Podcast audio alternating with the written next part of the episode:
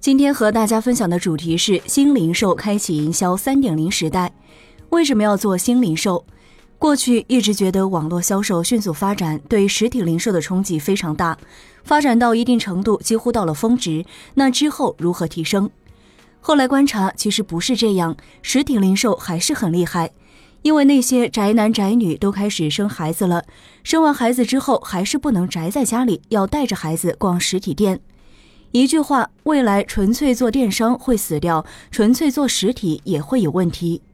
所以不存在网销还是实体店线下销售，未来一定是线下和线上销售的融合。因此才提出了新零售。新零售产生的三大背景：第一，马斯洛需求理论。从时间轴上来看，一个人从幼年、年轻、成熟到年老，分别是这三个金字塔的迭代。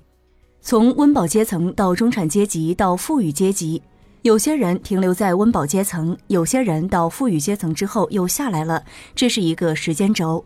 这三种阶层是不断变化的。吴晓波老师在去年和前年转型之战上，经常谈到中国的中产阶级迅速崛起，而且到二零二五年可能会达到五个亿，这就是中国未来可能成为世界第一大国的最有利的条件。在温饱阶层时就考虑生理需求和安全需求，这个时候叫做产品经济，主要考虑性价比，关注价格。即使在温饱阶层，基数也很大，这是过去网销能够成功的原因，也是得屌丝者得天下这个理论能够传播起来的重要原因。随着中产阶层的扩大，进入到服务经济，考虑社交和尊重的需求，考虑差异化和人性化。我记得吴晓波老师有说过一句话：“得中产者得天下。”在二零一六年到二零一七年，大家可以看到中国的定制家居长播结对市场非常厉害。为什么这么厉害？中产阶层希望有个性化的需求，希望自己的家和别人不同，追求个性化、追求差异化的需求，这是服务经济。自我实现的层次已经从富裕到富豪阶层，考虑标签化、个性化和自我价值的实现。全球至少有八十万这部分高净值人群，富裕人群可能更多。他们在金字塔顶端，消费能力非常强。目前讨论新零售，大部分人在关注性价比，关注用互联网工具，用各种工具解决线上线下用户的问题，解决温饱层次的问题。也有人提出意见，不能局限于低端。消费的三大特征是圈层化、标签化、年轻化。圈层化，现在做营销时不是垂直营销，而是水平营销。十年前我们做广告找一个口号，中央电视台广告一打，全国人民都知道了。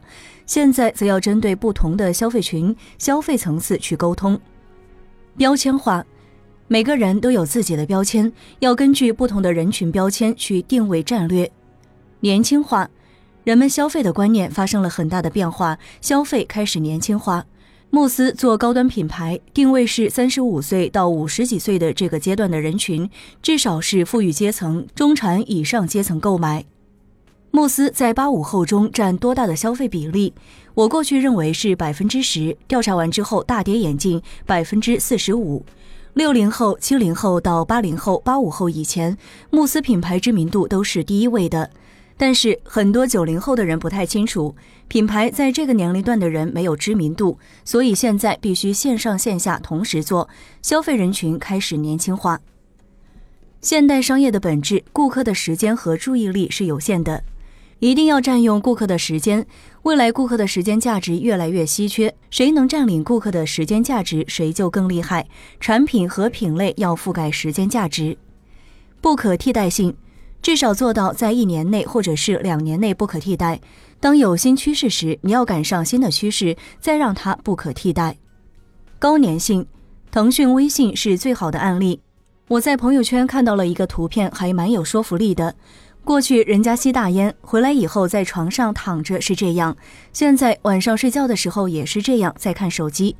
我曾经试过想把微信戒掉，戒了一年还没有戒掉。微信高粘性很厉害。现在商业本质抓住这三点就成功了。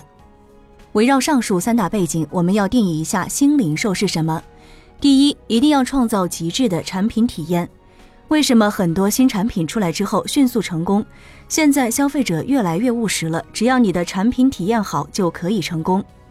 第二，一定要打造极致的服务体验，做售前、售中、售后整个服务过程中融为一体，增强强关联性、强依赖性。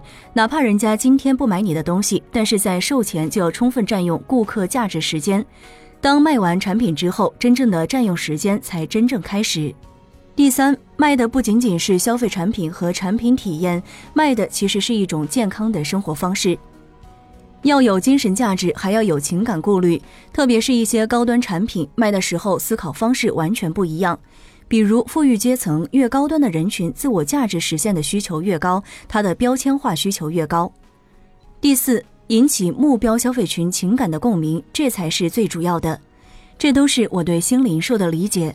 可能大家在谈的过程中更加注重性价比，注重怎么随时买到它。现在新零售基于马斯洛心理需求，要覆盖不同的层次，特别是做高端产品时，一定要有这四个层次：产品要做到极致，服务要做到极致，售卖的是一种生活方式，引起目标消费群情感的共鸣。